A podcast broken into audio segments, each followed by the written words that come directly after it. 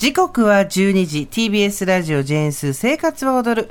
パーソナリティは人生の酸いも甘いもつまみ食いのジェーンスーと TBS アナウンサー喜入智弘でお送りしています。杉山真アナウンサーは別のお仕事で今日はお休みです。はい。さあ、ここからはシリアスな悩みから徒歩な相談まで皆さんのお悩みについて考える相談は踊るのコーナーです。今日は通算2390件目のお悩みです。ラジオネームバオームさん18歳女性からの相談ですスーさん、キーレさん、こんにちは。こんにちは。いつも楽しく拝聴しておりますあ。りがとうございます。私にできることは何なのか一人で考えていてもわからなかったのでぜひ意見を聞きたくメールを送りましたはい。私は最近好きな人ができて毎日メッセージのやり取りをしたり学校で話したりと楽しい日々を送っています、うん。しかし高校3年生のこの時期は推薦やかつての栄養入試総合型から進路が決まっていきます先日総合型選抜の受験発表があり私の好きな人は落ちてしまいましたあら残念。絶対に受かると思っていた手前何と声をかけたらいいのかわからないです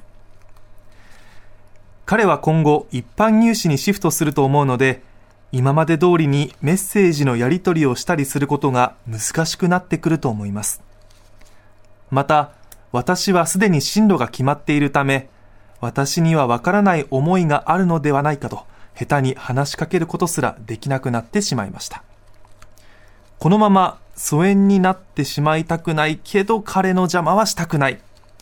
自分本位の感情で良くないとは思っているのですが、私はどうすればいいのでしょうか？はい、バオームさんありがとうございます。ありがとうございます。こりゃ心が潰れそうになるぐらい悩んじゃうね。どうしようかっていうね。ね、一緒に合格できるとばっかり思ってたけど、うん、まあそれにしても総合型選抜っていうのがねそうですね。いわゆるまあ私たちの頃で言うと推薦とかあとなんだ？栄養入試とか？ありましたよね。私の時には栄養とかないけど、まあ一発芸じゃなくて、なんていうんだっけ、そういうの。一発芸では入れない。そうですね。いやーみたいなのじそうですね。入るそう。で、あの、入試の仕方もいろいろあるんだけど、今すごく多いんだって？そうですね、うんこの総合型選抜も高校では総合型って略すんですねね。うん。総合型選抜というのはかつての栄養入試のことで、はい。2021年度からこの名前に変わっはいたそうです、で大学側が出会いたい学生を探す入試のことで、えーどういうこと？推薦とはまた違うんうということで、面接小論文などを組み合わせて一人一人を丁寧に評価する入試の方式です。へえ。で、相談者さんはもう決まってる？決まってる。これはすでに進路が決まっているということですね、好きな人はは、総合型で落ちてしまったので、おそらく一般入試にシフトするのではないかとなると年明けとかそういうぐらいになるのかなですよね。うん。ああ、そっかそっか。あの、一般入試になるとなると、今まではそっちの総合型だと面接があったり、はい。小論文があったりとかするのかな？そうですねでも、もういわゆるザ受験勉強っていうのになるってことですよね。そうです。だからちょっとガラッと変わる可能性はありますよね、だからここから準備するのか、きついな、なるほど。相当大変な時期に入ってるしその姿を見てるから話しかけにくいっていうね、私も受験の経験が中学高校大学と、はい。でまあ、就活もあるのでなんとなく経験はある。相当難しいフェーズだと。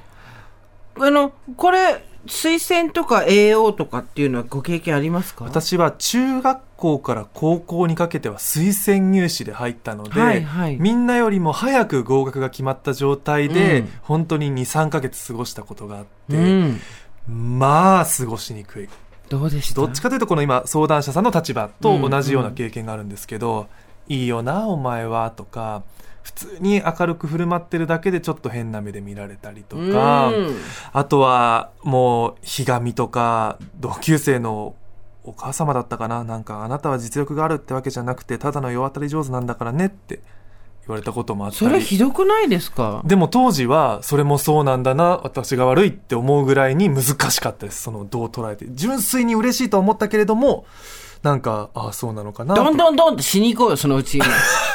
すいませんあれどういう意味だったんですか？あとでちょっと若松さんに連絡して、あの辺りだっつって。そうそうそうそう。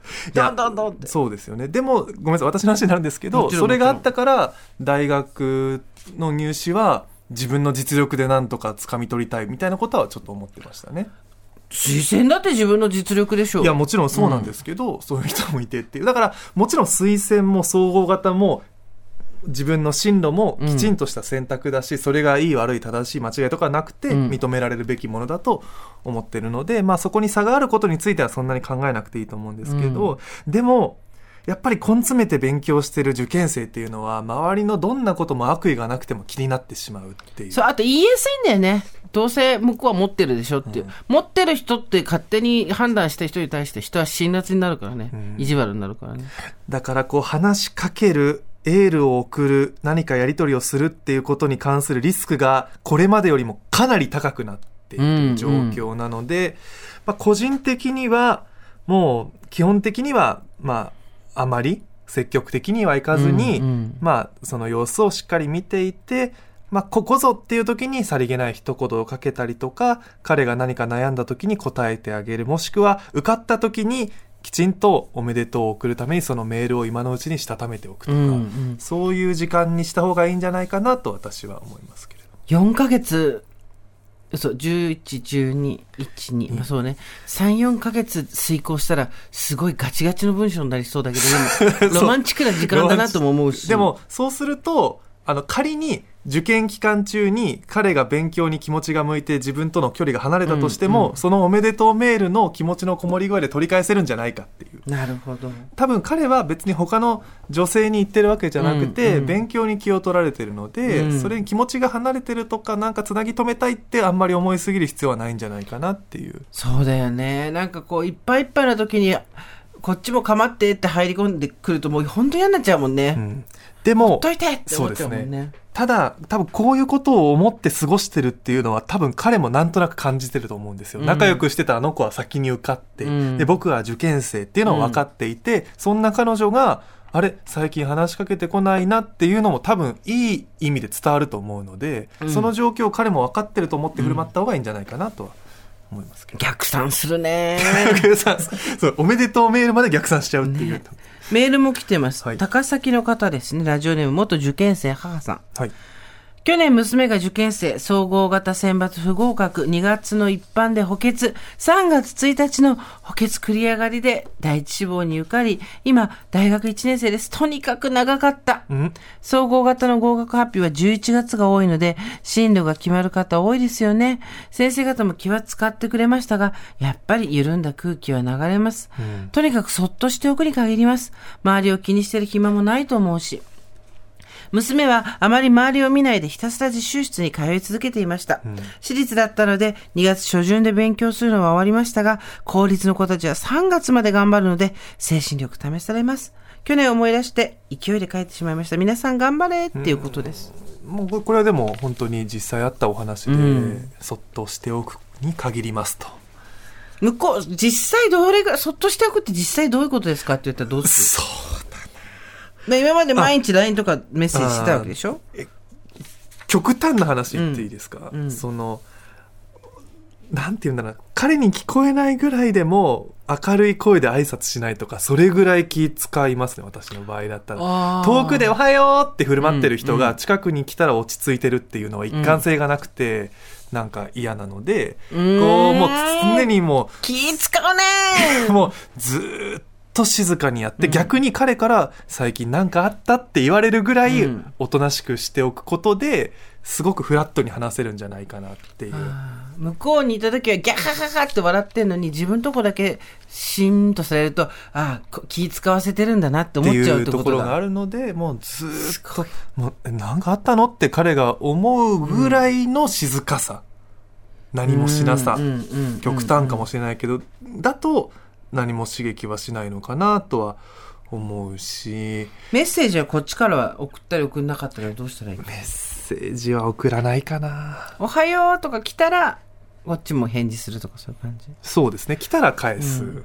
あとはここぞっっていう時にどんな言葉をかけられるかっていうのをしっかり考える時間はきっと大事だそのここぞがわからない。何 どこぞがここぞだかわからない。いやそれ来た時じゃないですか。来た時とか、うんなんか向こうからなんしたら元気とかとか、その時とかに返す言葉とか、例えば模試の成績が悪かったとかで相談された時とかは、まあ、このバオームさんのすでに進路が決まっているのがその受験なのか、その、あの、お仕事なのかわかんないですけど、なんか自分なりのこの成功体験とか、私はそういう時こういうことしてたよとかじゃないけど、まあ常に寄り添うというか、そういうこと？ああ、私こういう時絶対に失敗するタイプだから、そばに行かない方がいいと思うんだ、私は。これ、あ本当にリスクは高いと思いますね。本当に難しい。難しいよね。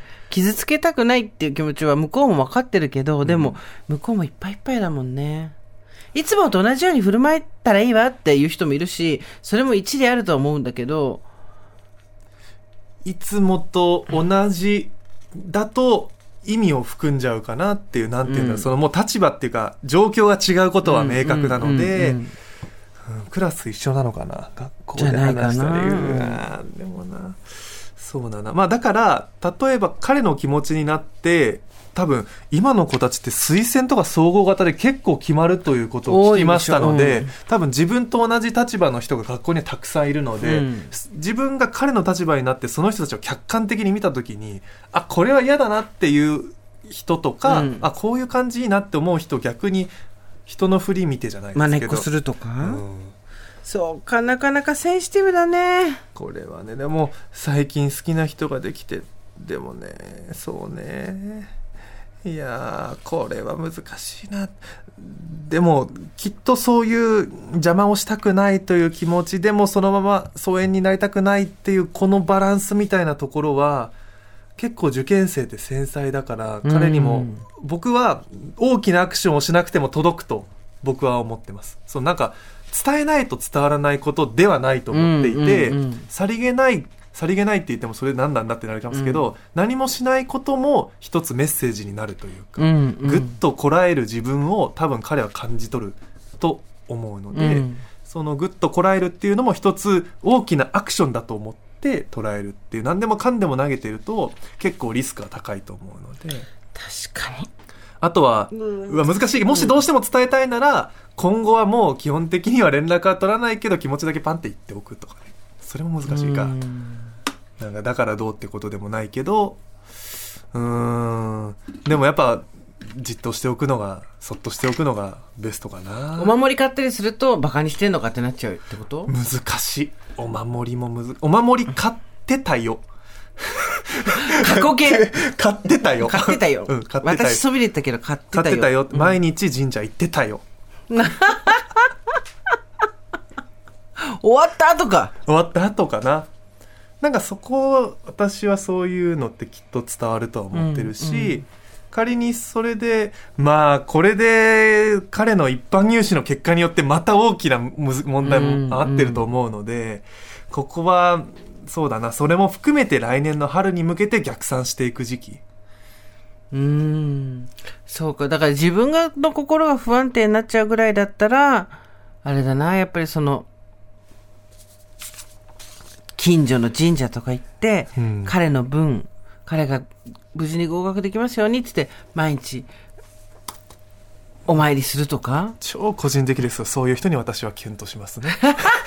超個人的ですけど。いや、私、きれい、きれい、お参り行こうぜ、お参り。いいよいいよ、勉強いいからさ、お参り行こう。雷見、雷見って、もう言って、あの、すっごい嫌われるタイプです、私は。いやそういや、スーさんだと言っちゃうタイプ。私、一緒に連れてくタイプです。あの、べ自習室で勉強してるキーレ君に、どんどんどんどんって、キーレ何してんの？自習もういいからさ、お参り行こうよって。うん。ってあいうでも、すごくいい。勉強してる人ってずっと勉強しちゃうから、自分で休憩を取れなくなってまあるんですよ。ちょっとね、気分転換がすごい一番難しいですよね、受験の時って。うん思い出すと。そう。だからたまに LINE が来た時になんか、返事してあげるだけでいいんじゃないの？うん、そうですね。まあメッセージは来た時に返すとか、学校も普段よりテンションを上げずに、いつも通りもしくはちょっとおとなしく挨拶とか、あよーとかねう。んあとは彼の存在がある空間でははしゃがないってい 全部できない私。私できない。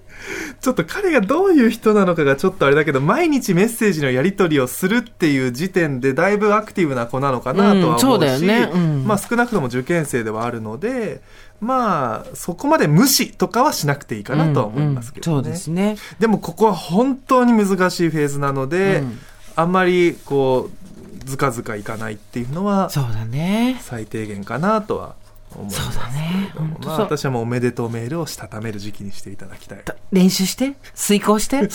芥川賞取れるぐらいのおめでとうメール書いといて。